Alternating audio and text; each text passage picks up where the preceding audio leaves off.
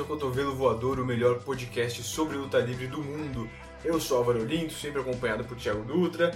Como está, Thiagão? Saudades, saudades. né? Faz tempo já, né? O SummerSlam já passou faz um tempo. É porque como a gente gravou dois episódios seguidos, né? É, é, a gente gravou o Global Warning e o SummerSlam logo diretos. Muitas memórias. Esse é o décimo episódio, olha só, 10 episódios, Thiagão. tá quase fazendo dois anos. É, de Cotovelando a Ruthless Aggression Era. Dessa vez, finalmente vamos falar sobre o Unforgiven de 2002. Para ouvir essa saga e outros episódios de eventos mais recentes, você tem que entrar em cotovelovoador.wordpress.com e pode entrar em contato pelo e-mail cotovelovoador.gmail.com. Além disso, você pode nos seguir no Twitter em arroba cotovelovoador e curtir nossa página no Facebook em facebook.com barra Exatamente. Vamos pro Unforgiven? Vamos?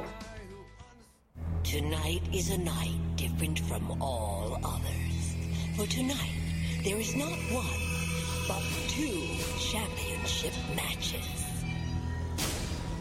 The World Heavyweight title. This event, one fall for the world's heavyweight championship. Ladies and gentlemen, we have a new champion.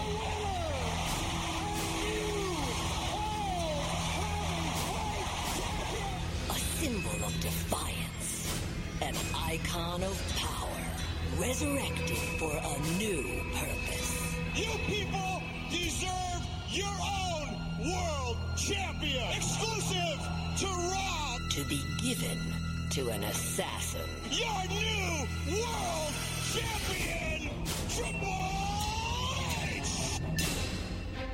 The whole damn show. Rob Van. Confident in his abilities, poised to play the game, determined to win the gold. Tonight, Triple H must defend his title to earn the illustrious championship handed to him out of corporate spite and accepted with personal greed. The WWE Championship soaked in the blood of its previous proprietors.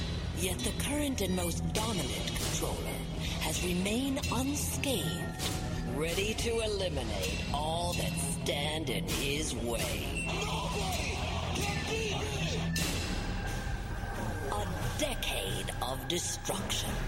Teaching pain is a lesson given to those who walk too close to his yard. Tonight's got nothing to do with business. This is strictly personal. Tonight, The Undertaker looks to take first blood, but Brock Lesnar seeks to dispose of another legend. On this night, we shall all bear witness to history. Two championship matches, one night. A night where the mighty will rise and the meek shall remain unforgiven. É domingo, 22 de setembro de 2002, um mês após o SummerSlam, e nós estamos ao vivo no Staples Center em Los Angeles, Califórnia, na frente de 16 mil fãs. Michael Cole e Tess vão comentar as lutas do SmackDown, e Jim Ross e Jerry the King Lawler as do Raw. Antes da transmissão oficial no Sunday Night Heat, Rey Mysterio derrotou Chavo Guerreiro. Olha só. Deve ter sido uma lutaça, Deve ter sido eles têm feito umas lutas boas no, no SmackDown. O palco do Unforgiven, Thiagão, o que você achou do, do- da, daquela maravilha de palco? Totalmente normal. É só, tipo, o bagulho do Christopher que vem atrás. É, e tinha uma. parecia umas grades ou umas sequências de escadas, sei lá o que era aquilo. Ah, cara. Era umas tava estruturas muito meio grade. secreto, assim. tá? É, Eu é, nada, demais. Então vamos direto pra luta número 1. Um. Os Americans Test, William Regal e os campeões de duplas Lance Storm e Christian versus Booker T, Goldust, Bubba Ray Dudley e Kane. Isso. O Kane. Booker T derrotou Christian no Raw de 26 de agosto. Depois, o teste tentou acalmá-lo, deixando claro que usaria um maçarico para queimar a bandeira americana. Quando tentou, foi impedido por Booker e Goldust, e por fim, por Kane, que fez seu retorno com uma máscara menor e que deixava sua boca e queixo à mostra. Após tirar os Americans do ringue, Kane fez um Kane na Rooney. Ah, Exatamente. Cara, o quê? ah, A última vez que vimos Kane foi no episódio 2, no draft. Ele lesionou o bíceps durante sua rivalidade com a NWO, quando teve sua máscara roubada por X-Pac e ficou fora até agora. maneiro que literalmente roubaram a máscara dele e perdeu os poderes, né? Ah, é, ele sumiu até, com, até voltar com uma máscara nova. E o X-Pac ainda tá com a máscara antiga dele e o X-Pac tá morto. Onde está a máscara do Kane, né? Será que eles leiloam isso? Acho que não. O que eu já vi eles leiloando é tipo pedaço do, daquele pano que fica em volta do ringue com o nome do. Ah, do pay-per-view. É, já vi eles isso, já vi eles cadeira. Isso é meio chato, é que nem tipo grama do. o parte do gramado do estádio da, da, É, é da tipo Copa isso. de 1900. e- Sei lá, isso é meio zoado. É. E é bom lembrar que a gente tá numa. numa época meio baixa da WWE, né? A gente tá, isso aqui é setembro. É entre o SummerSlam e o Survivor Series, É, então já- não é alta temporada, o, final, o final do ano nunca é muito né? bom. Na verdade, o que eles fazem é meio temporada WrestleMania. Então é tipo, começo do ano até o SummerSlam. Vai, é onde. Primeiro semestre, né? O que é meio engraçado porque compensa um pouco. Compensa não. Tipo, você pode equiparar que é o começo da temporada da, da NFL, tá ligado? Ah, estranho, né? olha só. É meio estranho. É por aí. tem muito a ver, mas. Ah, deve ter. E depois o resto do ano é meio mais tranquilo. E a gente tá entrando nessa época mais tranquila, que não é tanta loucura. É sempre uma época mais difícil, né? É, nunca. É difícil ter coisas muito boas, né? Porque sempre pensa, caralho, Royal Rumble, WrestleMania, SummerSlam, Tudo ali do lado. Ah, forgive. Survivor Series. É. Na semana seguinte, o Kane derrotou o Storm e o Christian, mas acabou sendo atacado pelo teste que tentou novamente incendiar a bandeira americana, que foi salva por Bradshaw. Foi dois, dois contra um lá? O, sim, Kane sim, contra- dois contra um. Kane é uma máquina. né? Os Americans defenderam o título de duplas contra Kane e Bradshaw no Raw de 9 de setembro. Com a interferência de teste e William Regal, os Americans mantiveram os cinturões. Regal se aliou aos Americans após ficar sem nada para fazer desde que perdeu o título europeu naquela luta com o Jeff Hardy. Ah, é verdade. Na verdade, ele perdeu antes dele, aquilo lá foi uma revanche, né? É. Mas é, que ele ficou chorando, lembra? Foi no. Não foi. foi Judgment Day, Foi no- talvez? acho que foi no dia. É, foi, foi o antes do Glory. Regal e Test enfrentaram Booker e Goldust na mesma noite, mas a luta acabou sem vencedor após Kane e Bradshaw aparecerem para equalizar o, o jogo contra o Christian e o Storm e os Americans fugirem. No Raw anterior ao Unforgiven, Booker T derrotou o Test e Christian e Storm derrotaram Bubba Ray e Spike Dudley. Além disso, Kane derrotou Regal por desqualificação após interferência de teste. Booker, Goldust e Bubba Ray foram salvar Kane de um ataque dos Americans e o desafiaram para uma luta no Forgiven. Bradshaw estaria na luta, mas lesionou o bíceps em um house show. Ah, é, imaginei. Porque, basicamente, o- enfiaram o Bubba Ray na última semana. É, porque o, Bradshaw faz muito mais sentido que o. O Bradshaw faria muito mais sentido que o Kane, Total. só que é, ele também faz mais sentido que o Bubba Ray. Eu acho que o Kane só faz sentido aqui porque tentaram botar fogo na bandeira. É, ele fala, falou fogo e não. Meu Deus. Fogo não! o Kane tem a grande música dele. Ah, é verdade. Agora que ele voltou que tem isso, antes eu não tinha percebido. É, eu também não tinha percebido que essa que, que tinha música, que tinha letra na música dele, mas é sensacional. Tan, tan, tan, tananã, tan, tananã, tan, tan, Não faz muito sentido o personagem, mas tudo bem. Não faz nenhum. Mas também não faz muito sentido o Kenny fazer o Spinner Rooney, né? Eu acho que eles sacaram foda-se. Whatever. Goldust e Christian começam e o Dourado faz seus esportes de sempre. Aquela bundada, a deitada com tapa pra cima, lembra? Aquele, aquele uppercut deitado lá, maneiro. Isso, isso. O Gold e o Dudley fazem Bionic Elbows ao mesmo tempo em Christian Storm, que depois é pendurado de cabeça pra baixo no corner e toma uns tapas no peito de Bubba Ray. Aquela mão de caminhoneiro. Exatamente.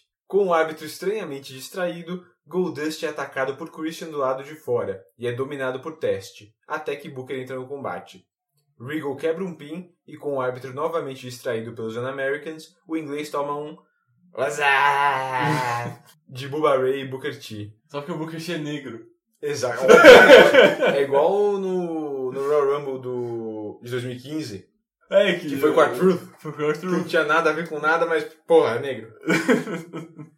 Booker! Get the tables! Eles também fazem o Get the Tables com o Booker T. O Dudley e o Booker arranjam uma mesa e tentam colocá-la no ringue. O árbitro tira a Bubba Ray do caminho e Christian Storm aplica um baseball slide duplo na mesa em cima do Booker. Booker T interpreta o mocinho dominado pelos Americans até fazer a tag com Kane. Todos se batem até Kane desviar de uma Big Boot de teste, mas tomar um lindo Pump Handle Slam. Teste toma um Scissors Kick de Booker e temos um Spinner Rooney. Storm impede um Chokeslam em Christian, que soca as bolas de Kane. Ah, só a partir desse momento foi uma loucura Ah, a é? O grandão toma um Super Kick de Lance Storm, mas escapa de um pin no 2. Bubba Bomb em Christian, seguido por um Shattered Dreams de Goldust, que toma uma Big Boot do teste. Clothesline voadora do Kane em teste, que sai do ringue. Não gosto muito é, Eu tenho um, um certo problema com o Kane voando pelo ringue. É, tem que ser um cara muito gigante pra fazer isso e tem que ser convincente. O Undertaker faz isso também às vezes, de... É que o Undertaker faz correndo, né? Ele vai e corre daquela clothesline com uma cambalhota. É, sim. E o Kane, por algum motivo, tá fazendo da, do corner. Ele pula fazendo uma clothesline. No finzinho esquisito, Kane acerta um chokeslam em Storm, mas parece que esqueceu que também tinha que acertar Regal, que chegava com seu soco inglês. Ele derruba o inglês rapidinho e cobre o Storm para vencer aos 9 minutos e 59 segundos. O Igor ficou mexendo ali nas bolas pra pegar o soco inglês por Aham. tipo dois minutos. E o Kane, eu achei esquisito porque o a ideia parece que seria o Regal vem com o soco inglês, o Kane quebra ele, o Kane quebra o Lance Storm, faz o pin e ganha. O que aconteceu foi, Ele quebrou o ele quebrou o Lance Storm, daí vem o Regal com o soco inglês, Ele é empurrado pra fora. ele é empurrado pra fora e o Kane faz o pin de qualquer jeito. É meio- O final ficou muito maluco. Tipo, É. é, Era pra ser, tipo, muitos esportes, mas só ficou confuso, eu acho. Perderam o controle, eu É. né? Depois da luta, Bubba Ray arranja uma bandeira americana debaixo do ringue e a sacode. Obviamente, né, gente? Porque America. Oh my god. Sabe, qual- sabe uma coisa que eu acho engraçado? Ah, a gente tá muito próximo do, nessa época do 11 de setembro, né? Uhum. Foi só mais ou menos de um ano. Isso. E tu- tudo bem que, tipo, tem muito... Tem muita força. Sempre teve muita força esse negócio de apoiar os Estados Unidos e agora com certeza tem muito. Sim. Só que eu acho muito engraçado como, a gente, como o personagem do Kurt Angle é tão odiado, assim, sendo que tipo, ele é, um- É, americano. É, é interessante se pensar nisso. Eu acho que ele é um dos únicos que consegue. Por- exemplo, o Sergeant Slaughter em 91, ele só consegue virar um vilão porque ele abandona os Estados Unidos, ele vira o cara do Iraque. Então, tipo, acho que ele é o único. O Angle acho que é o único cara que conseguiu manter o negócio de ser americano com o. com ser um vilão. É, realmente é, é um feito. Need you to pay attention here. When you face Rosie and Jamal tonight, or rather, when you beat Rosie and Jamal, it's not for me. This is for SmackDown. This is about pride. This is about redemption. This is about. Make sure that you don't have to French kiss a lesbian later on tonight. I'm serious. Whoa, whoa, Steph. Believe me, we're serious too, and we will represent SmackDown right tonight. After we win, if Bishop doesn't like it, he will kiss your ass. I like the sound of that. Nos bastidores, Stephanie McMahon incentiva Billy e Chuck para a luta deles mais tarde, dizendo que eles têm que vencer pelo SmackDown. Luta 2: Chris Jericho defendendo o título intercontinental contra Ric Flair. Uma revanche do SummerSlam. Uma revanche da luta que a gente não queria ver, né, Jacob? De tudo que teve no SummerSlam. No Raw de 26 de agosto, Chris Jericho aplicou um Lion Tamer em Jimmy Superfly Snuka, o assassino. que estava sendo homenageado naquela noite. Tava aplicando justiça. É. Depois de reclamar dos velhos e dizer que fez Ric Flair desistir no SummerSlam, Jericho foi desqualificado de uma luta contra Jeff Hardy por não quebrar as Walls of Jericho quando Hardy chegou às cordas.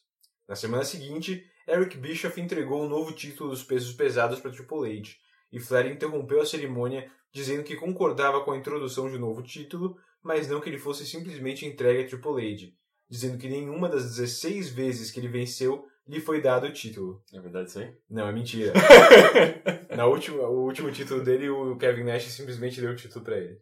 Bischoff, então, marcou uma defesa do título contra Flair. Triple H derrotou o Nature Boy para manter o campeonato mundial na mesma noite, e depois o Jericho atacou Flair e Rob Van Dam correu para salvá-lo, limpando o ringue de Y2J e Triple H.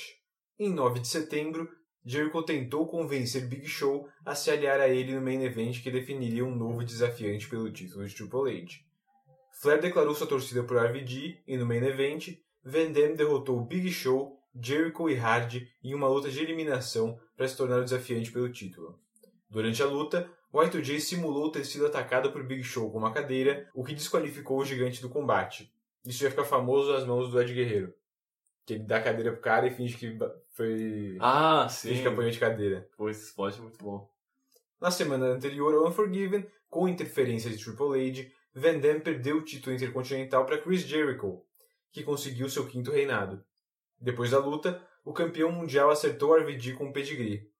Y2J pediu para Bischoff uma revanche contra Flair no Unforgiven, o que lhe foi concedido. Flair começa respondendo um empurrão com um tapa no rosto de Jericho. O Nature Boy reverte Y2J voando do corner com um soco, e Jericho lhe dá uma cambalhota. Chops de Flair e Jericho impede um figure four. Depois, usa as cordas para chutar Flair para fora do ringue. Jericho acerta sua pintada na nuca de Flair e prende o abdominal stretch feioso. Flair flip no corner, uma sequência de chops e os dois lutam no lado de fora. De volta para o ringue, Rick acerta um knee drop comum e um da segunda corda.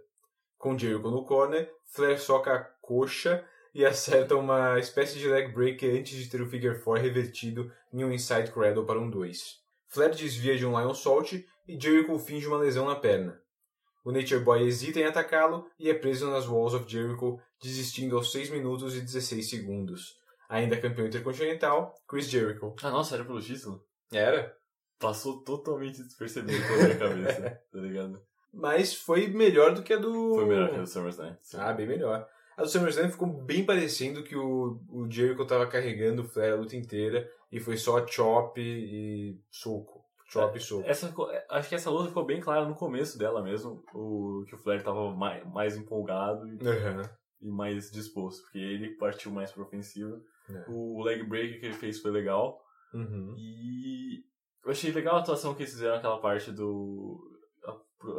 é, para o final, quando o, Jericho finge que ele quebrou a, perna, porque, tipo, quando ele cai naquele Lion Salt, realmente parece que ele se fudeu. Porque foi muito, muito estranho, muito estranho.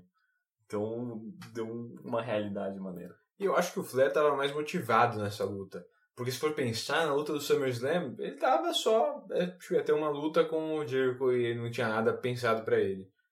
Agora, no- aqui no Unforgiven, tem uma história pensada pra ele, tem um futuro pra ele, que a gente vai ver daqui a pouco. Então acho que ele devia estar mais motivado, né? Justo. Mas, de qualquer maneira, luta melhor que a do, do SummerSlam, sem dúvida. Ainda não é nada demais, nada nenhuma que... Nossa, você tem que ver. Mas, se tiver que ver uma das duas, essa aqui é melhor. É. Se tivesse uma cadeira, seus olhos abertos, se tiver que olhar pra uma das lutas, essa. essa É, olha pra essa.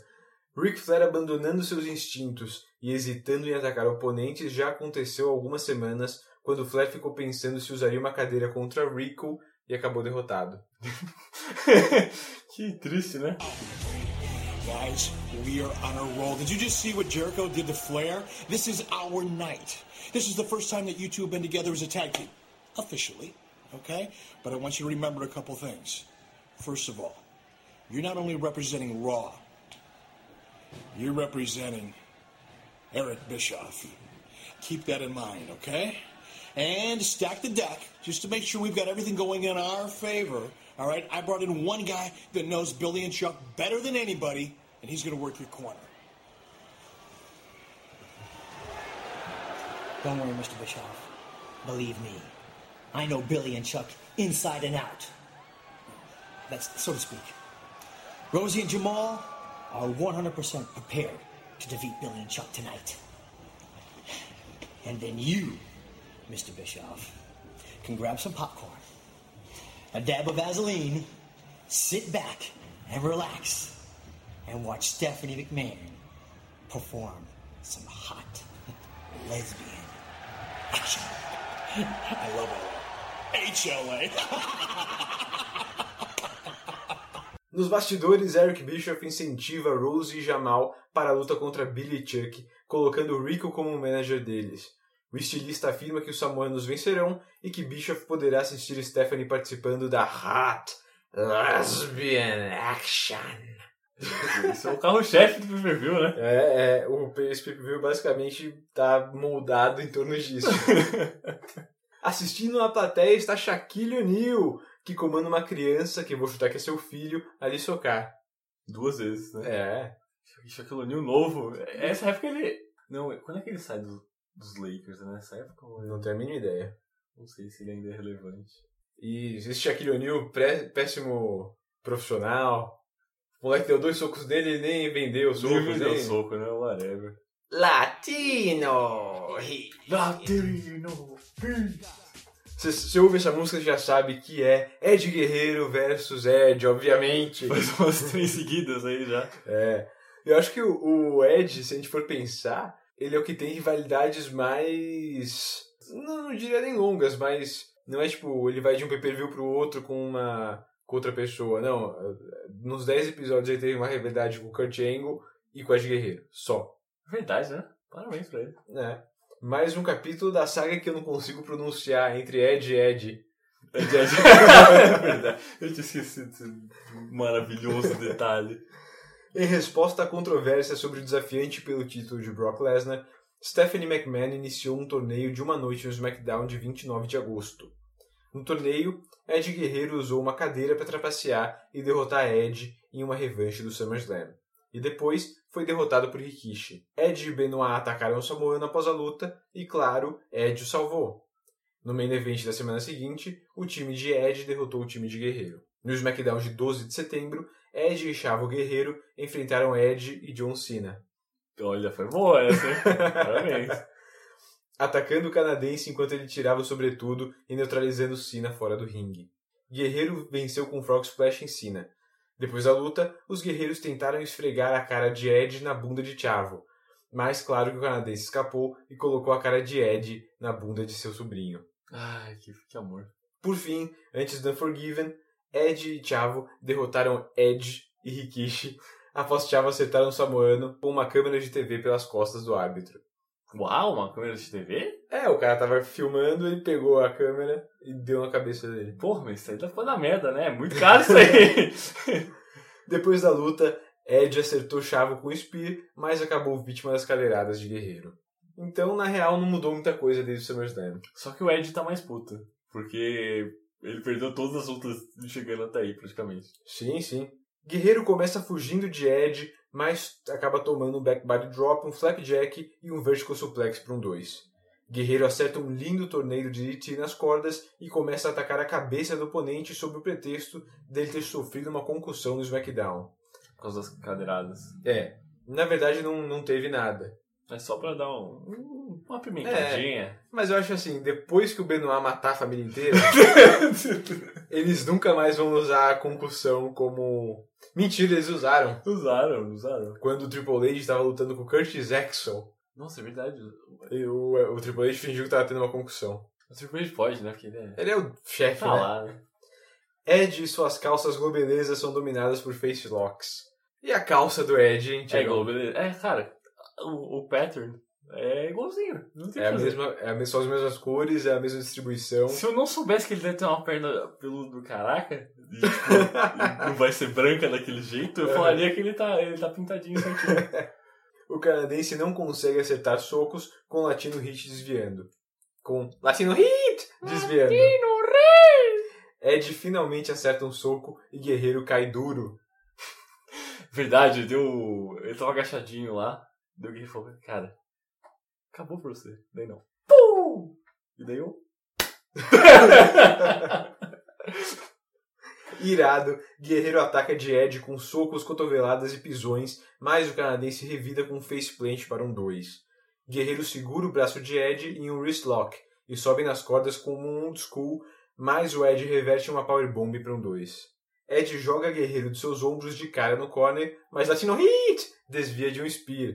Mesmo assim, ele toma um Ed Cushion, mas evita a contagem ao colocar um pé na corda. Caraca. E foi escondidinho na cama esse pé na corda. Foi, né? Porque eu acho que o pé dele tava, tipo, exatamente atrás do outro pé. É muita loucura. Só deu pra ver quando, tipo, a câmera virou um pouquinho o ângulo e deu pra ver o pé da- do cara lá, né? Senão, senão você acha que tá, tá, tá roubalheira essa porra aí. Guerreiro desvia de um missile dropkick do corner e arranca a proteção do outro. Ele acaba tomando um Arch Whip e um Spear no corner exposto. No topo do corner, Guerreiro bate a cabeça de Ed no metal e aplica um Sunset Flip segurando as calças aos 11 minutos e 55 segundos. Vencedor, Ed Guerreiro. Uma loucura, né? O Ed tomou uma lavada dessa vez, na É. verdade. Melhor que a luta do SummerSlam, eu também achei. Maneiro, o final foi muito legal. né? Não é melhor que a luta que eles ainda vão ter, que a gente não vai ver, mas é, eles têm no SmackDown uma luta hardcore, que por algum motivo eles resolvem usar escadas, e é uma luta foda. Tanto- É tão foda que no final da luta o povo tá de pé aplaudindo o Ed, Meu Deus o guerreiro. mas é muito boa, mas assim, é, já tô já, pronto já tá pra... acabando, já tá- já- vamos pra frente. É, já tá pronto pro. O Ed já pode ir pra outra, pra outra. E o Guerreiro, eu acho que já tá na hora da gente ver ele numa rivalidade de verdade. É, tá tudo meio. Porque não tem um motivo para as rivalidades dele. Ele só pega birra com as pessoas, parece. Né? Qual que é a rivalidade que a gente viu ele antes? Com o RVD, né? RVD. Que é. foi um, também um tempão com o RVD e não tinha um motivo.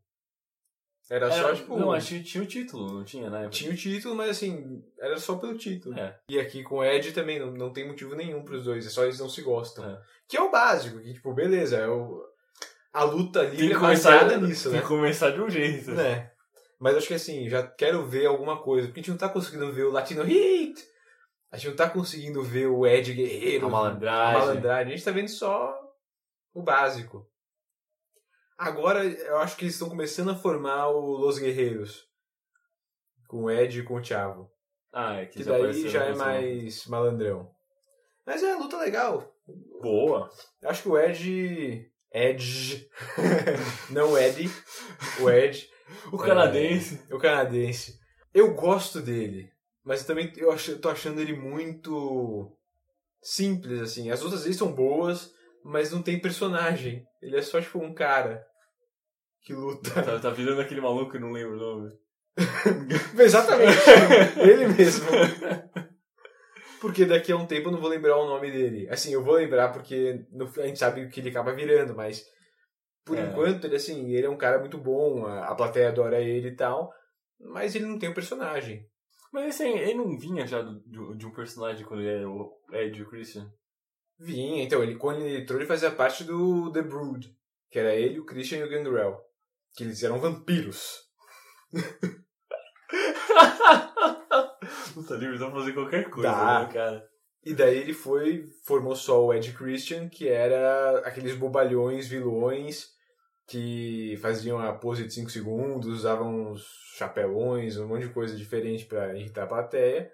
Daí eles separaram e o Ed ficou. O, o Christian acabou naquela rivalidade com o DDP, e depois acabou formando os Un-Americans, e o Ed Tá aí. tá aí. Ele saiu como mocinho do, da- quando quebraram o Ed Christian e tá. Tá flutuando no mid Tá, tem lutas ótimas, é, uma da- é um dos rostos do SmackDown. Quando ele aparece, a, a mulherada enlouquece. Ah, é. Ele tem fãs, com certeza. É, mas, assim, falta um personagem ali. E a gente vai ver daqui a um tempo criar o Rated R Superstar, né? Agora eu não sei o quanto vai demorar, né? Bem, é. Se, se demorar até quando eu comecei a assistir, vai demorar pra caralho.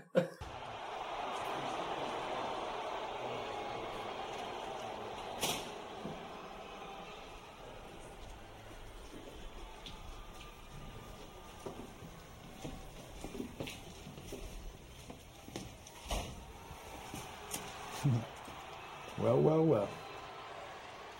It isn't RVD. Look at you. Right before your world title match, and you're so calm, so cool, so collected. You know what that says? It says you've got no passion.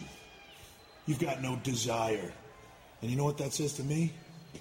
That says to me that there is no way that you'll become world champion tonight. See that guy right there? Sit right there? He used to have that desire. He used to have that burning inside, that craving that made him ruthless. He used to have the disdain for his opponents that made him the man, that made him the heavyweight champion of the world.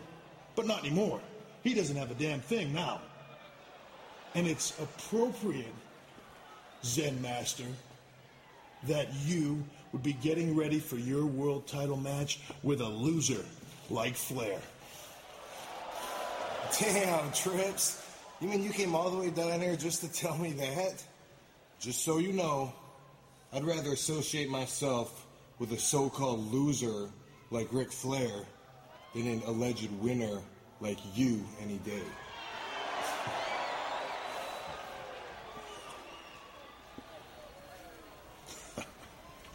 O campeão mundial dos pesos pesados, Triple H, entra no vestiário do Raw para confrontar Rob Van Dam, dizendo que ele estar calmo antes da luta entre os dois mostra que ele não tem paixão ou desejo pelo título.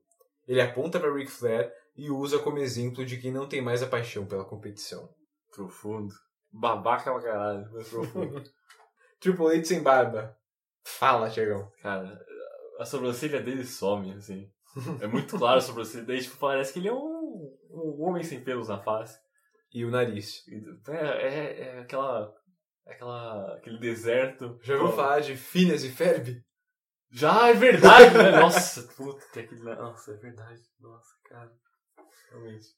Luta 4. Billy Chuck versus 3 Minute Warning. Jamal e Rose, acompanhados por Rico. Rose é um péssimo nome. É.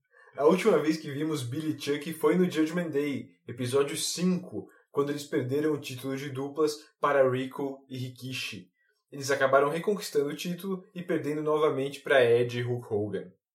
Desde então, ficaram pelo undercard aparecendo mais no Velocity, com rivalidades contra John Cena, The Hurricane e Shannon Moore. É, caiu um pouco, né? Bastante. Até o SmackDown de 5 de agosto. Mesmo com interferências e distrações de Chuck e Rico, Rey Mysterio derrotou Billy. Depois da luta, regido por Rico, Chuck pediu Billy em casamento. Na semana seguinte, obviamente ele tinha uma caixinha com uma aliança na sunga. Então ele É. ficou igual o William Regal mexendo nas bolas pra pegar. Cara. Na semana seguinte, Rico convenceu Stephanie McMahon a ser testemunha da cerimônia que aconteceu sob vaias da plateia e foi interrompida por The Godfather, que levou suas hoes ao ringue para convencer os noivos a parar o casamento, mas não teve sucesso.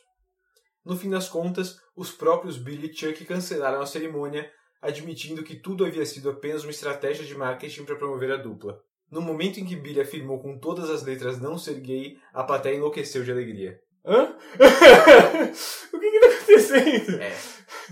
O pastor velhinho, então, arrancou a máscara e revelou ser Eric Bischoff, que comandou os samoanos Rose e Jamal em um ataque contra Billy, Chuck e Stephanie, com Rico se unindo aos invasores do Raw.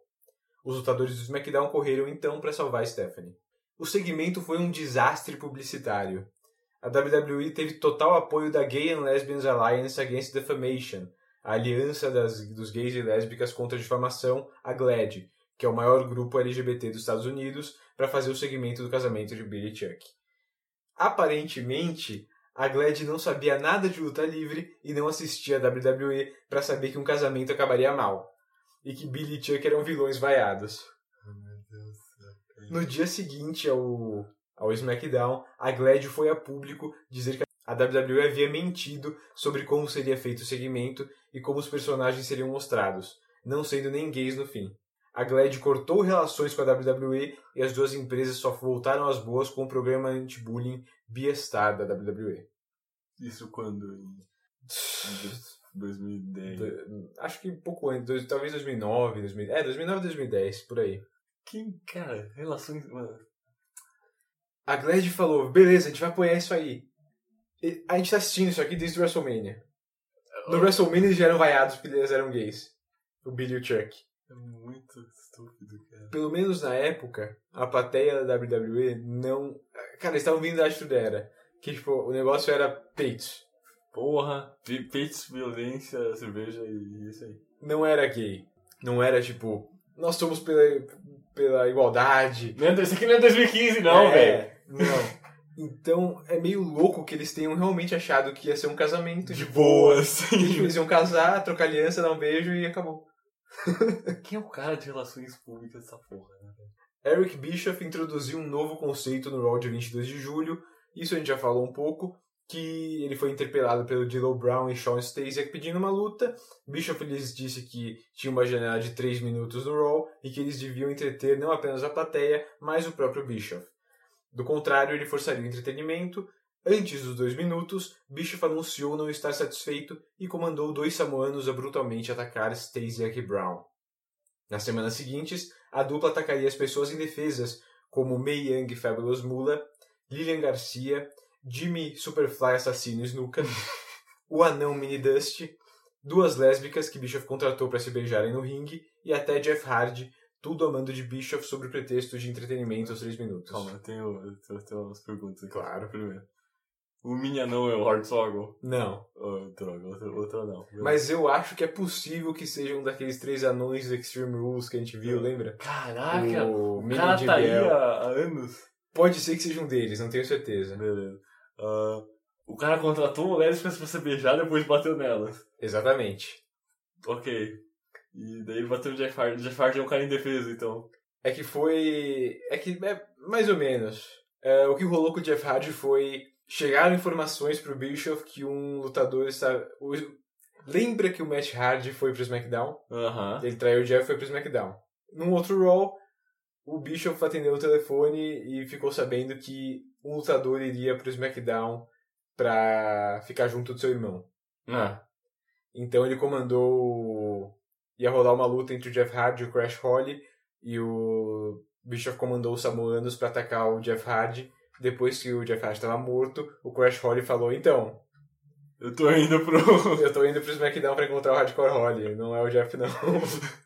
Falou! É, então basicamente é isso. O Bischoff usa os dois Samoanos pra atacar todo mundo que ele acha que não, Massa. não tá entretendo. E usou para eles pra atacar o SmackDown durante a cerimônia do casamento de Billy Chuck. Os dois samoanos eram Rose e Jamal. Rose, nome real Matt Anoa'i, e Jamal, nome real Ed Fatu. Eles são primos, membros da famosa família Anoa'i. O Matt, que é o mais gordo, é filho do Sika dos Wild Samoans e irmão mais velho de Roman Reigns. E Ed, irmão de Rikishi. Eles treinaram juntos na academia do tio Afa, dos Wild Samoans, antes de passar alguns meses na ECW em 96. Eles lutaram em várias independentes e no Japão, antes de serem contratados pela WWE em 2002. Bom, o Rose é irmão do Roman Reigns. Ele vai ser Rose a carreira inteira. Uhum. O Ed, que é o Jamal, é irmão do Rikishi, mas não vai ser Jamal a carreira inteira. Acho que você não reconheceu. É o Maga. É o Maga, é o Maga. Ele é o futuro Maga. Bischoff anunciou Rico como novo membro do elenco do Raw e lhe concedeu uma luta contra Ric Flair como recompensa por sua participação no SmackDown. Após hesitar em usar uma cadeira contra Rico, o Flair foi derrotado. Em 16 de setembro, Bischoff aceitou se encontrar com um grupo de mulheres que protestava contra a misoginia no Raw. Antes que Bischoff pudesse chamar Rose de Jamal, uma das mulheres chutou o General Manager nas bolas e revelou ser Stephanie McMahon, com Billy e Chuck atacando os samoanos e fugindo com Steph. Logo depois, Bischoff lançou um desafio: Billy e Chuck versus Rose e Jamal no Unforgiven. Se Billy e Chuck vencessem, Eric beijaria a bunda de McMahon. E se os samoanos vencessem, Steph deveria participar da Hot Lesbian Action no pay-per-view, que como a gente já, já acabou comentando, é, são duas lésbicas se pegando no ringue. É. de boa. E acho que é um bom momento, já que a gente acabou de falar da, do problema da WWE com os gays, é bom a gente falar do problema com as lésbicas. Porque aqui elas são usadas como objeto. Acho que foi assustador. Enquanto durante a luta o Cole tá falando quem o Rose e o Jamal atacaram. Então ele fala Mini Dust, Superfly Jimmy Snuka, lésbicas.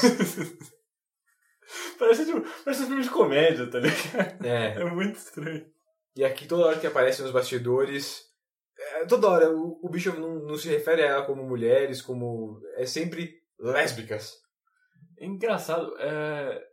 é, eu consigo lembrar que, tipo, o conceito, o conceito que a gente tem de, de homossexualidade, tipo, uns, não, não vou dizer, não, 10 anos, 2005, 2006, assim, tipo, Aham. não, não vou dizer 2002 porque eu não lembro tanto dessa Sim. época, assim, mas, tipo, realmente era diferente. Sim, é, é muito recente essa, essa aceitação. É, porque hoje em dia, como é que eu vou dizer?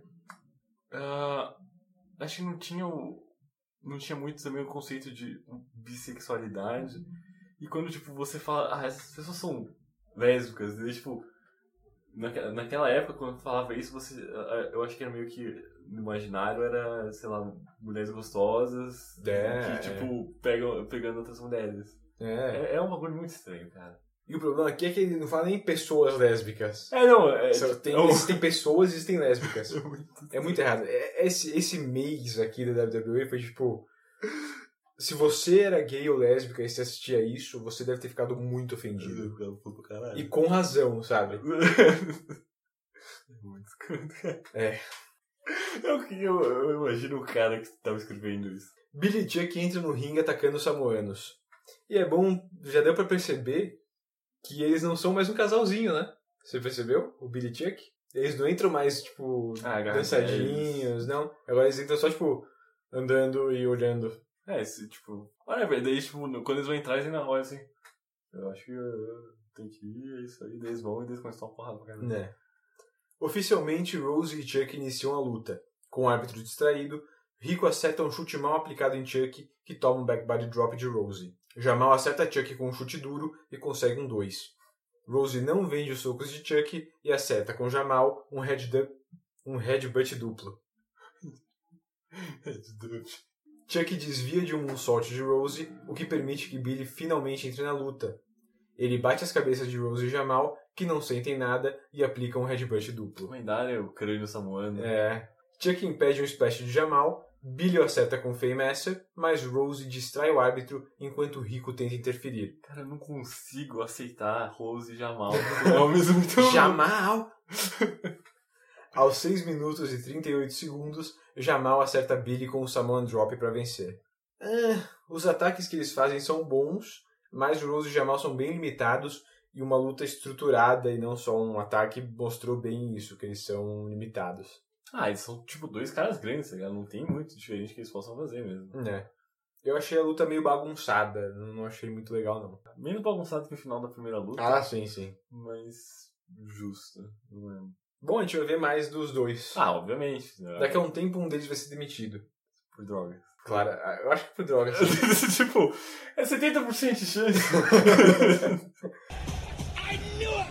Yes, I knew Rosie and Jamal would come through for me tonight. And speaking of coming through, no, Stephanie McMahon has got no choice other than to go out and perform some hot lesbian action in front of this capacity crowd. I love this. And now, Mr. Bishop, have you thought about who you may want to send out for Stephanie McMahon? I mean, you've got a great selection here. You know, you've got a good point. How about it, ladies? Which one of you young, lovely lesbians would like to go out and perform some HLA with Stephanie McMahon? No, no, no, girls. Where's the chant? Where's the chant? HLA! HLA! Oh, I love this town.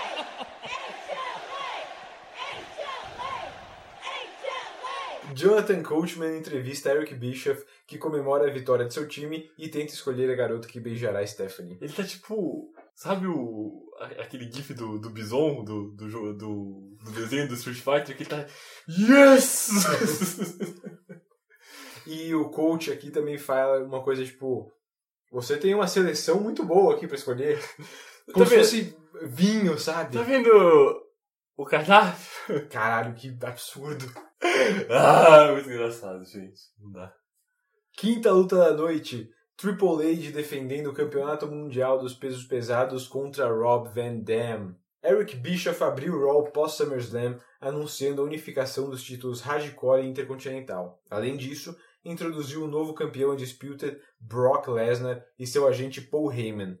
Os dois contaram vantagem sobre Lesnar ser o mais jovem campeão da história e foram interrompidos por Triple H, que usou a música e os maneirismos de Shawn Michaels e exigiu uma luta pelo título, já que ele tentou machucar The Rock no Raw anterior ao SummerSlam, Ah, o Triple H queria uma luta pelo título com, com o Lesnar. com o Lesnar. Undertaker também apareceu para exigir uma luta sem ter nenhum motivo e acabou atacado por Triple H e Lesnar. Bischoff marcou para o main event uma luta entre Taker e Triple H pela vaga de desafiante.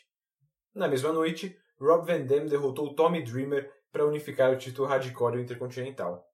Após interferência de Lesnar, Triple H derrotou Undertaker para se tornar o desafiante pelo título Undisputed. Após o main event, Stephanie McMahon discutiu com Bischoff, afirmando que a escolha do campeão onde lutar e que ela pagava muito para o Lesnar ser exclusivo do SmackDown. Uau.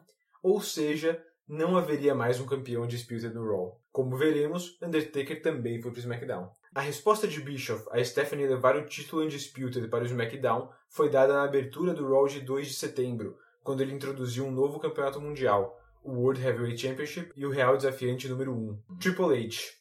O real desafiante número 1? Como assim? Uh, no SmackDown, a Stephanie decidiu que o Undertaker ia ser o desafiante.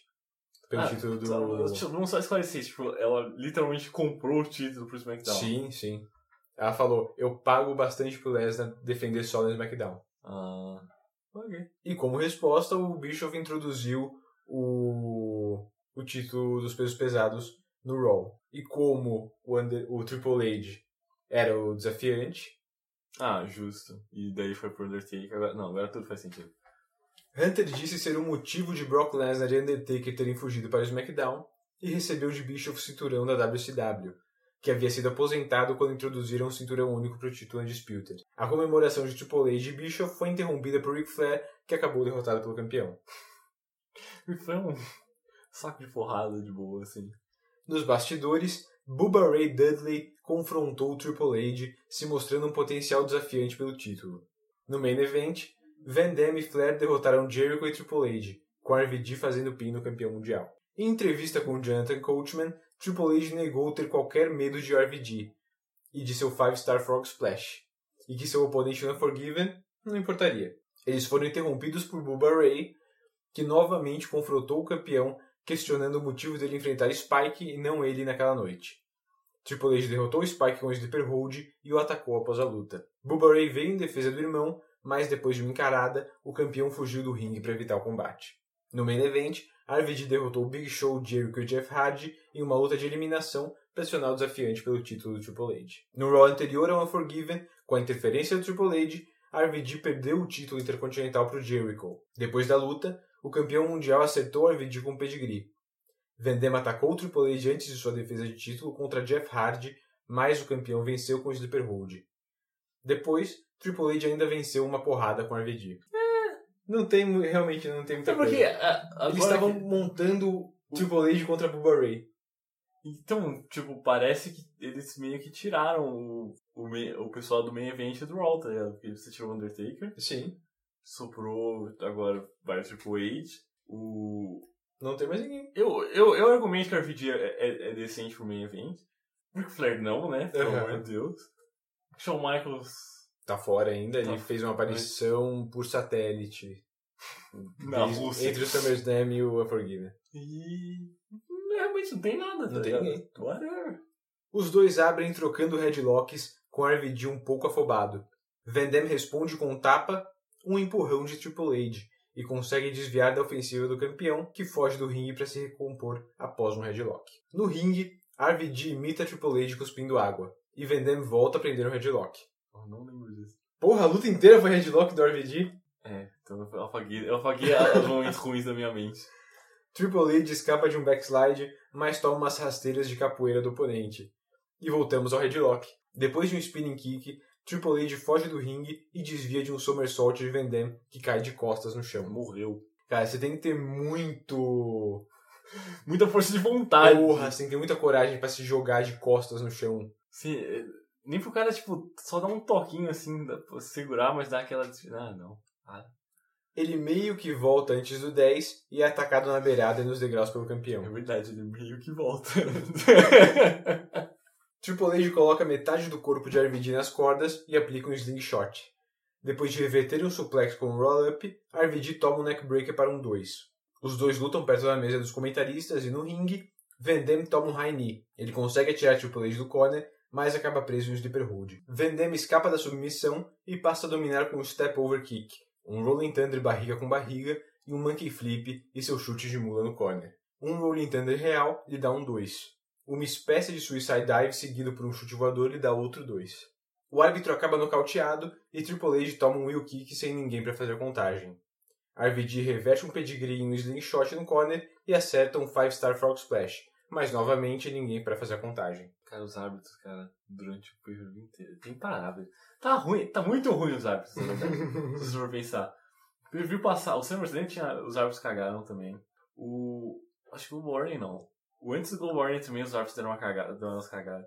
Tá uma bosta, tipo, o cara cai fora do ringue, não vê outro cara. Tipo, É, fica verdade. 10 minutos parado aquela porra. Ah, não. Inaceitável. O campeão acerta as bolas de Van Damme e pega uma marreta de debaixo do ringue. Antes que ele a use, RVD acerta um wheel kick e... Uh! Ric Flair corre até o ringue pegando a marreta. Triple H implora, mas o Nature Boy acerta Van Damme com a marreta. Desconfiado, Triple H acerta um pedigree Van Damme, enquanto o Flair joga o árbitro no ringue, que conta a vitória de Triple H aos 18 minutos e 17 segundos. Ainda campeão mundial dos pesos pesados, Triple H! Aí é errado. No ringue, Flair entrega o cinturão para Triple H e comemora com ainda campeão. E aí, Thiagão? Flair agora amiguinho do Triple O que H. será que vai acontecer, hein? Será que eles vão evoluir? e aí, o que você achou da luta, Thiagão? Como eu não lembro dos- de todos aquele- aqueles sleepers, eu vou, eu vou dizer que foi decente. É, eu também achei decente. Ok. Mas assim, eu não achei nem por um segundo que o RVD fosse vencer. Talvez porque eu saiba que ele nunca foi campeão, mas Justo. ele só vai ser campeão em 2006. É, eu achei decente também. Nada de espetacular, nada de incrível, mas... Beleza. Ah, sei lá, o Triple H sempre segura o título por muito tempo, né? Então Né. é estranho. Falando nisso, esse é oficialmente o começo do que algumas pessoas chamam de o reinado de terror de Triple H. Uma época de alguns anos em que o produto é baseado nele enterrando outros lutadores. Veremos o quanto isso é verdade. Imagina. Muita gente fala que a partir de agora, e começando com o Rob Van Dam, o Triple H vai passar alguns anos como o centro das atenções e enterrando outros lutadores, como o RVD. Isso tudo porque ele é casado com a Stephanie. Faz sentido na, na situação atual do Raw, de, tipo, não tem ninguém Exatamente. De, de status alto. Então, tipo, é óbvio É. que ele vai pisar em cima dos caras. Então a gente tem que dar uma olhada até onde isso é verdade, porque tem muita gente que odeia o Triple H por causa dessa época. Por enquanto, pelo que eu vi hoje, essa noite aí, Ah, é o, pa- o passo número um. foi uma luta boa. Decente. E assim, não, não, tem, não tem ninguém pra ter o É. título, é o Triple H. Mas aí, se você vai com a teoria da conspiração, Hum. por que jogaram o, o Undertaker pro Sim, SmackDown? Sim, claro. E se pensar também, dá pra jogar gente de volta pro Raw, tá? Tem toda uma... não é como assim, não tem ninguém. né? Então, aí tem que ver. Eu, tô, eu tô vendo que vai, a gente vai ter um, um sidetracking legal pra dar uma olhada. Sim, sim. Man, see, that's why they call Ric Flair the dirtiest player in the game. I knew there was something with him. I told you earlier, dog, there's something up with him. You had to watch him. I can't believe that. So that's why they say keep your friends close, your enemies even closer. Hey, hey, you're Victor Newman. I mean, Eric Brandon from Young and the Restless. Man, Eric Brandon from Young and the Restless. How are you doing, man? Nice to see you. What's going on? My pleasure. Nice to meet you. Nice to meet you. Now, I got to tell you something. That character, Victor Newman, mm-hmm. man, he is the most manipulative, mm-hmm. Conniving, vindictive man in all of daytime TV, and I love it, dog. But I got to ask you one question. You know, those women on Young and Restless, they're pretty hot. They're pretty fine. You know what I'm saying? You um, you know, ever get a little action, you know, off screen, you know, on your downtime, you get a little something, something on the side, you know. Let me tell you a. I can't talk about that. I've been a married man for many, many years. Damn. Well, so what are you doing here tonight? He's with me. Excuse me, gentlemen. Huh? Man, some guys got all the luck. A gente não falou, mas falando de loucura, nos bastidores, Billy Kidman e D'Lo Brown comentam o que acabaram de ver e são interrompidos pelo vencedor do Emmy de melhor ator em série dramática de 1998, Eric Braeden, ator da novela The Young and the Restless. Ele se recusa a falar sobre relacionamentos nos bastidores e sai com Don Marie. Tá. Que porra foi essa?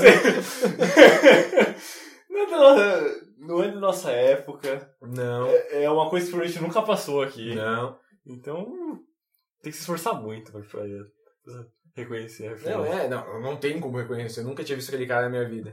É um velhinho aleatório. Então, tipo, enquanto o D'Lo Brown e o Billy Kidman ficam falando com ele, ele fica congelado, olhando, sabe, pra frente, com uma sobrancelha levantada. Nossa, agora sabe o que eu tava pensando? Sabe o que ele parece? Sabe aquele cara que aparece nos Simpsons? Que ele é meio que um. Ele é, ele é velho, ele é meio que um amante. Não, não um amante latino, mas tipo, ele tem um bigode bem fin- fininho, branco. Eu acho que ele é. Ele é amante da, da mãe da Marge, alguma coisa assim. Ele não é aquele ladrão? É, o ladrão! Não, não, não. Ele é fininho de um jeito que tipo, ele é separado aqui no meio. Não. Eu esqueci o nome dessa não, parte. não lembro. Nossa, mas acho que não deve. Não sei se deve ter a ver, acho que não deve ter. Até os americanos falam, What que, the pô, que sabe, não faz sentido nenhum, nada desse segmento. Às vezes eles trazem gente famosa só pra trazer, né? Que nem WrestleMania. ou- Mas, cara, mas, a- sei lá, acho que o WrestleMania 1 fazia algum sentido. Eu acho que nem, os dois wrestlers estavam. Quem é, o, quem é aquele cara? Não o, o que eu não lembro quem é, o que eu não, que eu não conheço. O Billy Kidman, você não lembra quem é. o Billy Kidman é o cara. Ok. É o cara que você é não o outro cara. O outro é o D'Lo Brown. Ah, o Joe. Ele fez parte da Nation. Nossa. O Domination. Ele era. Ele teve um né, puxizinho na Asteria, mas porque o Vince Russo gostava dele. Hum. Então ele tava sempre fazendo alguma coisa. Depois que o Vince Russo foi embora, ele foi. O. D'Lo Brown foi, tipo, o mais fundo possível. E eu não sei até quando ele fica por aí, na verdade. Deixa eu até ver. Essa pode ser a última aparição dele. Puta, Se a versão do cara é isso, cara, tá mal. Essa é a última vez que veremos D'Lo Brown. Lendário de Brown. É, ele vai em 2003, ele vai ser demitido. Ele vai voltar pra WWE em 2008, mas o nosso podcast, quando ele voltar, já vai ter acabado no a timeline. Nossa, cara, que azar pro Dylan. É. Eu gosto dele, ele, ele é bom, assim, mas é.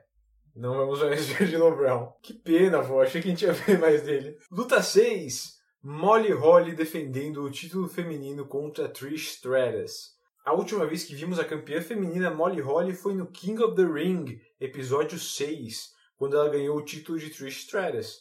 Desde então, ela se aliou a Christopher Nowinski, que iniciou uma jornada para tirar sua virgindade. No Raw de 2 de setembro, Nowinski prometeu que, ao vencer o combate seguinte, comemoraria entrando pelo ímã de Molly Holly. Cara, E esse é o cara de Harvard. que aliança é essa? Exatamente. Mesmo assim, Bubba Ray Dudley e Trish derrotaram Nowinski e Holly em uma luta de mesas. Já Trish ajudou Lilian Garcia a tornar-se locutor oficial do Raw e, com Terry, derrotou Stacy Keibler e Victoria em 9 de setembro. Não houve confronto entre Holly e Trish e essa é só uma revanche do King of the Ring. É tipo, e o, o título. Ela não defendeu o título nesse, nesse meio tempo, eu acho. Só Acho foi em algum house show. No Raw, não lembro dela ter defendido. Então, cara. As duas começam trocando wristlocks e roll-ups. Trish acerta um neckbreaker, mas erra um elbow drop. Um snap suplex dá um 2 para Holly e as duas brigam do lado de fora. No ringue, Molly usa os braços de Trish para enforcá-la, e depois acerta um drop toe hold que joga Trish de pescoço na corda mais baixa. Nunca vi ninguém ser enforcado com os braços de tantos jeitos diferentes. Uma aula. E, mas é que ficou feio, na verdade, não parecia que ela tava se enforcando. Não, não, mas foi engraçado. Tenta fazer isso agora. Se enforcar com seus próprios braços. Não dá. É, só dois meus braços. É. um Bulldog dá um 2 para Trish. Com Molly Holly no corner, Trish tenta sua Hurricane Rana, mas a campeã a segura e a prende de cabeça para baixo, puxando seus braços para trás e pressionando sua espinha no poste. Depois, dá várias piruetas e acerta um back elbow. Depois de escapar do pin nos dois, Trish acerta um wheelbarrow body scissors bulldog para vencer aos 5 minutos e 46 segundos. Nova campeã feminina, Trish Stratus, que consegue seu terceiro reinado. Nice. Foi uma boa luta. É, nada demais. Melhor do que eu tô acostumado já, tá ligado? Qual foi a luta ótima que a gente viu? Que a gente falou, tipo, nossa, melhor luta feminina. Foi a Trish contra. Foram três pessoas, não foram? Acho que não. Eu lembro da péssima que a gente viu, que foi o. Ah, foi A a. Tori com a Stacy Keibler. É, não, isso foi horrível. Mas foi. Não foi a Trish a mole mesmo? Será? Ó, no King of the Ring foi a Molly contra a Trish. No Vengeance não, Não teve teve. luta feminina. SummerSlam foi a, a Stacy e a. Não, Stacy e a outra foram no Ah, foi no Global Warning. Global Warning. Aí também não teve, No. SummerSlam também não teve. Então acho que foi que é. Bom, se foi, então foi pior. Essa aqui foi pior do que a outra Bridge. Na rampa, Jonathan Coachman entrevista a Trish que diz amar momentos como aquele. Tá. I love it, Michael!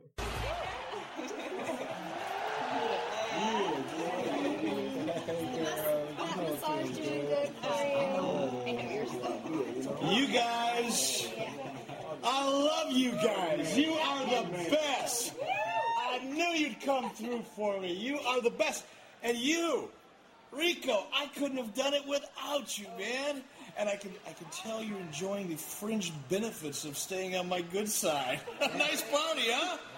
Yep. Uh, Mr. Bischoff, is it okay if we kind of like, uh, Oh, Rico, I could read your mind. No need to ask. You guys go on out, have a great time on me, and I'll tell you what, this is Hollywood. You need anything at all in this town?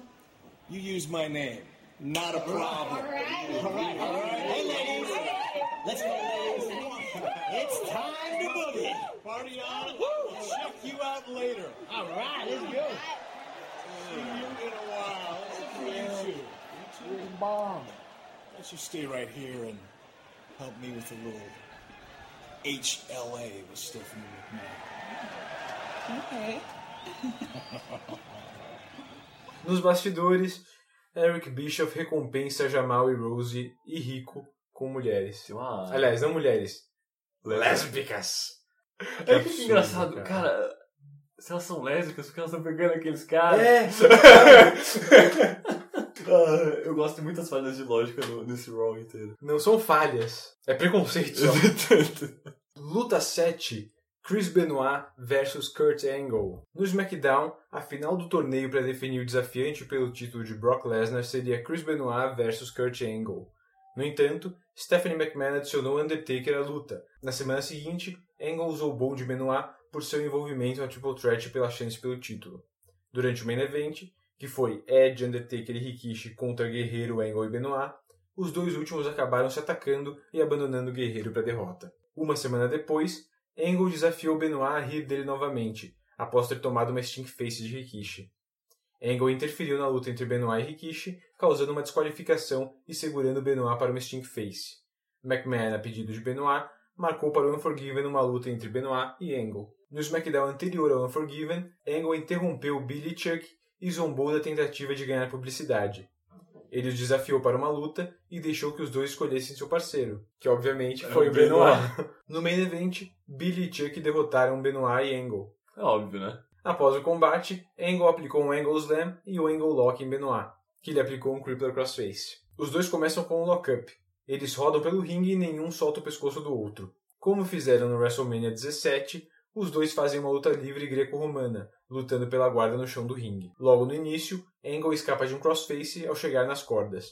Depois de outra luta pela guarda, Benoit retribui chegando às cordas e impedindo o Angle Lock. Eles trocam Hammerlocks e Headlocks e fazem a clássica sequência de roll-ups que culmina com Benoit levantando em uma ponte e tentando reverter um backslide e um crossface, sem sucesso. Angle domina Benoit fora do ringue e prende uma espécie de bear hug, invertido e sentado. Benoit consegue uma revanche quando Angle acerta o próprio ombro no poste. Angle acerta uma espécie de belly-to-belly throw e os dois dão uma descansada. Benoit acerta dois German suplexes, mas Kurt reveste o terceiro em dois German seus. Benoit reveste o terceiro e recomeça a sequência. Os dois continuam a trocar Germans até Angle tentar o Angle Slam. Benoit escapa e faz um German suplex do qual Angle cai de barriga. E dá um German Troll, talvez, não sei. Eu sei que foi assustador. Foi, ele deu um. É que na 360, né? Porque senão ele caía em pé, mas É. foi uma loucura. Benoit escala o corner, mas Angle corre e lhe acerta um belly-to-belly throw para um 2. Kurt prende o Angle Lock, mas Benoit escapa. Os dois se revezam na posição de pile driver e Benoit acerta um shoulder breaker. Flying headbutt, mas Angle escapa do pin, o que resulta em Benoit prendendo o crossface. Enquanto preso no crossface, Angle prende o Angle Lock e consegue quebrar a submissão do rival, até que Benoit faz o mesmo e prende o Crippler Crossface. Angle prende o crossface em Benoit e com os pés nas cordas, Benoit rouba o pin de Angle aos 13 minutos e 55 segundos. Lutaça. Cara, muito bom, meu Deus do céu. Assim, E eu vou explodir sua cabeça se eu disser que essa luta foi pior que a que eles tiveram no WrestleMania 17 e pior do que a que eles tiveram no Backlash de 2001. Meu que Deus. foi, acho que um... Eu não lembro se foi 30 minutos, uma Iron Man de 30 minutos, ou se foi Two Out of Three Falls. Meu Deus do céu, do Backlash tá falando? É, Uau. mas ainda assim, lutaça. E de novo traz aquele ódio. Porra, Benoit! Tinha que ter matado todo mundo. Se ele não tivesse feito aquilo, ele, teria, ele seria tipo o Hall da Fama, sem dúvida. Fácil. Ele é muito. Cara, o Benoit e o Angle são muito bons. Se eu odiava o Angle, você ainda odeia o Angle? Eu ainda odeio a personalidade do Angle, mas ele é um bom lutador. Ele é um ótimo Boa. lutador. Eu acho que se tiver que assistir esse evento, assiste essa luta que. Ah, não, acho que vale a pena separar pelo, pra assistir o evento e ver essa luta. Se você não tiver visto nenhuma das outras, pelo que você falou. né? É, mas ótima luta, de qualquer jeito, sem dúvida, Benoit e Angle. Eu gostei muito que o quando o Benoit quebrou aquele bear hug reverso Aham. com uma submissão que ele aplicava, ele aplicava o cotovelo na, na junta do joelho do, É, é. do, do Angle. É Não, bem assim é criativo. É, esses dois lutando é, é um negócio clínico. Os dois são muito bons. Não tem outra palavra pra, pra definir. Também é interessante que é uma luta vilão contra vilão, né? É, é verdade. E Que tem tudo pra ser um desastre. ninguém, ninguém gosta de ninguém ali. É, O Kurt Angle só é mais odiado porque ele é tipo bebezão, crianção e, e impressionantemente todo mundo odeia ele. né? Mas lutaça, lutaça. Brock Lesnar. Moments from now, you'll step into the ring to defend the WWE Championship against The Undertaker. But I'm sure you and your agent Paul Heyman know this battle's more than just about the title. It's gotten personal. Gotten personal? It's gotten personal? Don't you understand? It has been personal. Anytime you try to take the WWE title from my client, the next big thing, Brock Lesnar, that's personal. Personal to Brock Lesnar. Anytime you try to take away from the WWE champion, Brock Lesnar, what he has worked his entire life for, that's personal to Brock Lesnar. And when you get personal with Brock Lesnar, more specifically, if The Undertaker wants to be personal with Brock Lesnar, we're going to be personal with him. You know, I'm not sorry for what I did to Undertaker's wife. And I won't be sorry for what I do to Undertaker tonight. Because when you have no remorse, you have no problem being unforgiven. Mark Lloyd entrevista Brock Lesnar e Paul Heyman sobre a luta contra Undertaker. Eles garantem que não é apenas um caso de negócios, mas é pessoal. Ah, depois que ele enfiou a mão na, na barriga da mulher do cara, deve ser mesmo. I'm back! And I'm better than ever. É hora de hot lesbian action! Vividas, Los Angeles. e Eric Bischoff marcha ao ringue com duas modelos anunciadas como The Lesbians. Isso é tudo tão ofensivo. Qual que é o nome delas? Bischoff introduz as lésbicas, as lésbicas como Peaches e Cream, pêssegos e creme. É. E nós veremos uma delas mais uma vez, no futuro. Fala que a, a, a moça morena. É a Morena. Eu reconheci ela de algum lugar. Não. Não, mas eu, eu juro que eu reconheci ela de algum Só lugar. se foi alguma pornografia aí, Porra, lá. não, vai, não faz isso mim, cara. Mas, assim, a gente vai ver ela de novo, mas ela não é nada de... Assim, mais uma aparição que ela vai fazer. Não é como um lésbica número um, mas... Como mulher gostosa número 3. e não vai demorar muito não, acho que é no próximo WrestleMania. Uau. Ele faz as duas se esfregarem, mas as para antes de um beijo. Whoa, whoa, whoa. I changed my mind.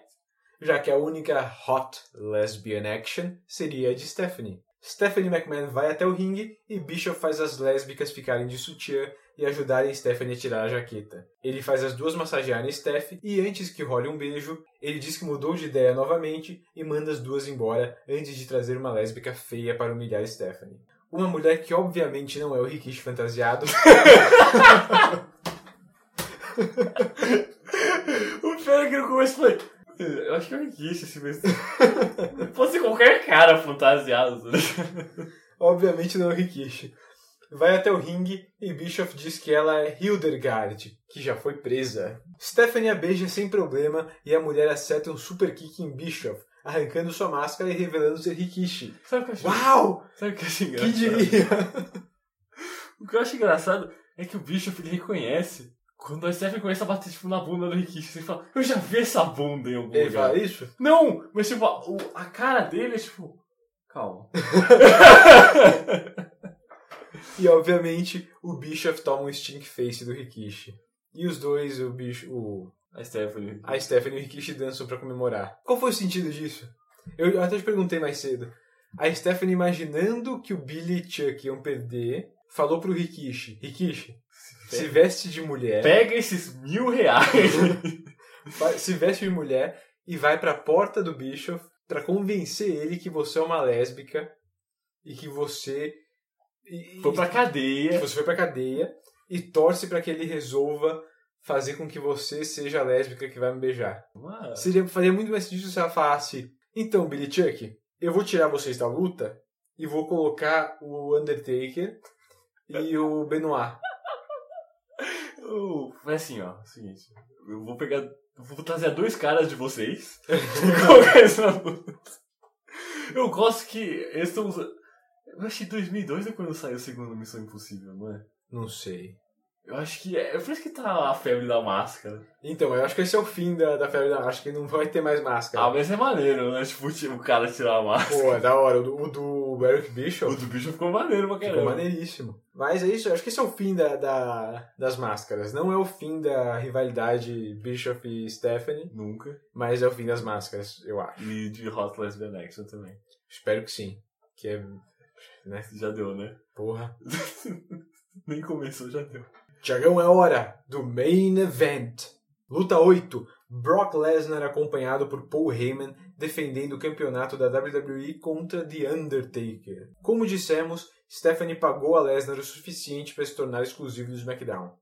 Em resposta à controvérsia sobre o desafiante pelo título de Brock, Stephanie iniciou um torneio de uma noite no SmackDown. Uau, mas ela pagou o Lesnar, achei que ela tinha pagado o bicho. Porque, tipo, Não, não, Lesnar. Caralho. No torneio, Ed Guerreiro usou uma cadeira para trapacear e derrotar Ed, e depois foi derrotada por Rikishi. Como punição, entre aspas, por Latino Hit e Benoit terem atacado Rikishi, Stephanie colocou o Benoit no torneio e ele venceu o Samoano. Esse não era um torneio tipo, é, de várias etapas. Era tipo, vai ter uma luta um contra um. O vencedor vai enfrentar outra pessoa. O é. vencedor vai enfrentar outra Eu pessoa. vou inventando. É, não vai. era tipo, não tinha uma lógica, sabe? O vencedor da luta 1 Não vai tem, enfrentar a não tem 2. as chaves, né? Não, era só tipo, Vai. Vai- tinha uma chave só, sabe? Que era os dois primeiros, que foi o Ed e o Ed. O vencedor enfrentou o Rikishi, daí o vencedor ia enfrentar mais um e assim foi. A final seria Angle versus Benoit, mas Stephanie seria o Undertaker, o novo contratado do SmackDown no combate. E ele venceu. No SmackDown de 5 de setembro, Stephanie colocou Lesnar e Undertaker sentados frente a frente para uma espécie de debate. Taker se descontrolou após Paul Heyman continuar a falar da esposa grávida do motoqueiro. Brock Lesnar abriu o episódio da semana seguinte enfrentando Hardcore Holly. Durante a luta, que Lesnar venceu, Holly teve seu pescoço quebrado após uma powerbomb mal aplicada. Lembre-se disso para o futuro. O Hardcore Holly quebrou o pescoço. Isso, De verdade. de verdade. Tá. E terminou a luta, com o pescoço quebrado. Caraca, o cara é uma lenda, né? Isso é outra história. Ele vai ficar longe por meses. Mas quando ele voltar, é importante lembrar disso. Heyman e Lesnar se aliaram a Matt Hardy contra Undertaker, usando a esposa grávida do motoqueiro como uma isca para um ataque com cadeira. No SmackDown seguinte, Heyman contratou uma equipe de policiais para defender Brock de Undertaker. Sob protestos de Heyman, Lesnar encontrou Undertaker no ringue e os dois se espancaram até Matt Hardy, a pedido de Heyman, se meter, permitindo a fuga do campeão e proteção dos policiais. Abemos letra na música do Undertaker, Tiagão. Que antes era só o... tá, pom, Dead Man Walking. Tan, tan, tan, tan, tan, tan, tan. Agora a gente tem letra. You done it now. Yeah, big mistake. Prefiro Rolling. Todo mundo prefere Rolling. Muito melhor. E ele vai até o ringue sem a sua moto. É verdade, né? Por que será? Eu já tá puto pra porra, não tava vindo pegar a moto. Eu só queria bater no cara. Mas eu achei estranho o Undertaker motoqueiro eh, andando pro ringue. Sei lá, faltava alguma coisa. Justo. Mas eu, eu, eu ainda defendo a teoria de ele tá muito puto. Não, eu entendo. Os dois começam se encarando e o motoqueiro sem moto empurra Brock. Não, que falar que ele nem olhou pro título. É verdade. depois de lockups, Undertaker empurra Lesnar para fora do ringue. Dentro do ringue, depois de um hip toss, Undertaker novamente joga o campeão para fora. Taker acerta sua clothesline voadora e um old school e aproveita para aplicar uma big boot em Heyman na beirada. A distração permite que Brock acerte um vertical suplex e ataque as costas do desafiante usando o poste. Nessa brincadeira, as calças de Taker sobem e deixam as canelas de fora. E é tão desconfortável para todo mundo que ele mesmo endireita a calça. Teve um momento que o Undertaker ficou com a calça um pouco levantada e ficou com a canela de fora. Direito feita canela fina. E é tão esquisito. É, Eu sabe, nunca vi, né? É estranho. E daí ele, tipo, ele realmente ele vai e abaixa a calça para cobrir a canela. Pequenas coisas da vida. Lesnar acerta um Scoop Slam para um 2 e prende seu Bear Hug, que matou Hulk Hogan. Taker escapa do Bear Hug e continua sua infinidade de socos, mas Brock reaplica o Bear Hug. Undertaker quebra a submissão ao girar e jogar Brock para fora do ringue. O desafiante joga Lesnar na área do locutor e vai atrás de Heyman. Com o árbitro distraído, Lesnar acerta Undertaker com o cinturão para escorrer o suco.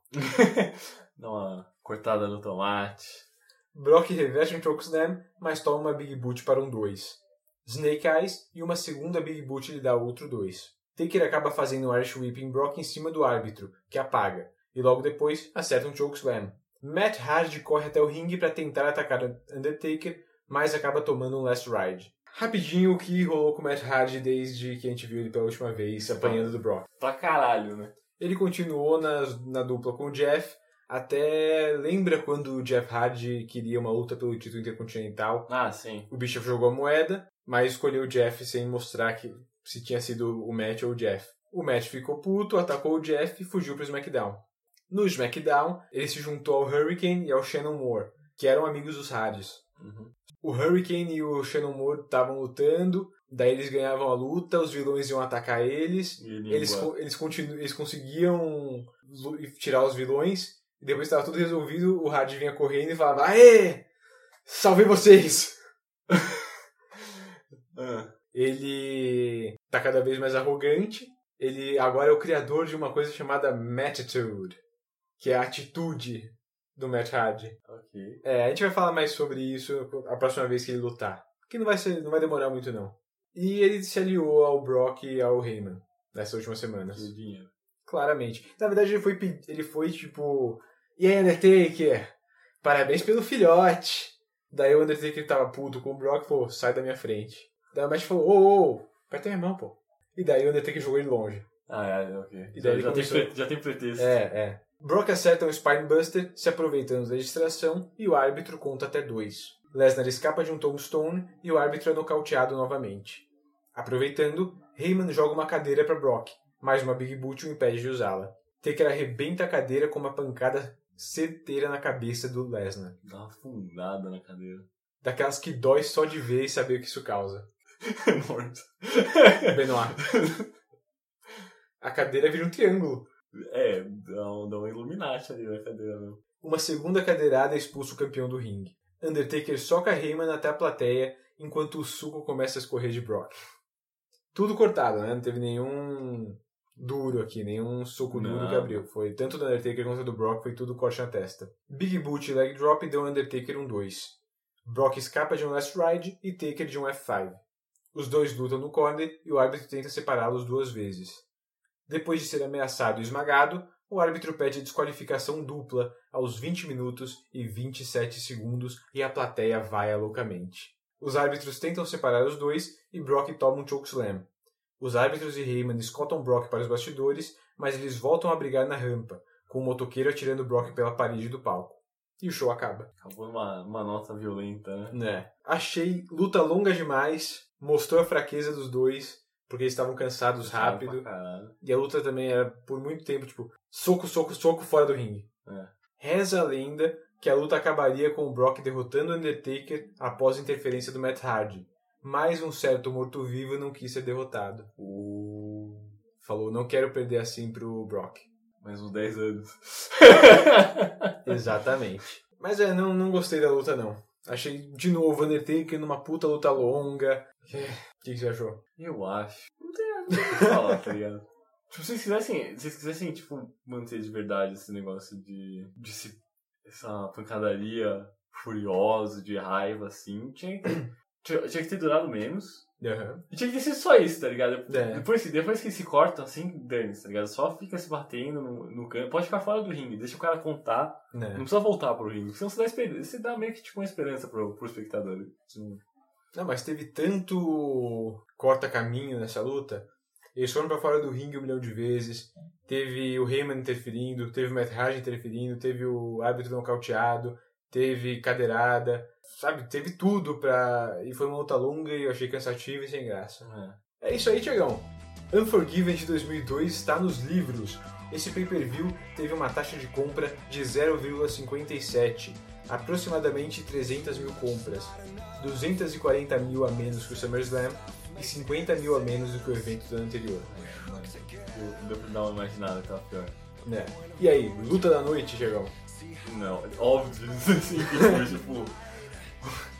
Que foi crossface contra Engolock. É, concordo. Kurt Angle contra Chris Benoit, luta da noite. É, Guerreiro contra Edge também foi legal. Mas eu vou ficar também com o Benoit contra o Angle, lutaça, você tem que ver essa e a trilogia. Aliás, a trilogia, né? Do, contando com essa, WrestleMania 17, Backlash 2001 e agora o Unforgiven 2002. Todas são lutas muito boas. É, e do pay-per-view em geral, o que você achou? Pay-per-view histórico, primeira vez que... Não é a primeira vez, mas sabe... É, em muito tempo que os dois títulos são... É, que eles são voltam formados, dos né? títulos, né? Eu achei as lutas dos títulos fracas. É. Ah, sendo que a do, a do Raw foi muito melhor. Uhum. Teve algumas lutas boas. A, a, a, o Women's Championship foi decente. que É melhor do que a última vez que a gente viu do Women's Championship não, da, da divisão feminina. A luta de abertura dessa vez são. Hum, vai. Eu não vai, achei é, achei, é, eu- achei ok. Forçado, Passado, assim, forçado. nada demais. Foi mais tipo, olha o Kane. É, é que comparado com, algumas que a gente teve, bem fraco. Né. Acho que a gente nem, nem precisa comentar o, a rivalidade entre o Bishop e a Não. Stephanie. Eu acho que esse é um ponto baixo desse pay-per-view. Toda... É marcante, mas Aliás, é bem desse baixo. mês, né? Entre o SummerSlam e o Unforgiven, essa coisa do- dos gays, das lésbicas, da- de, eles não, da WWE não saber mexer com isso. Ah, Assim, acho que em geral foi um pay-per-view ok, passado. Teve seus momentos péssimos, que foi basicamente a Hot Lesbian Action.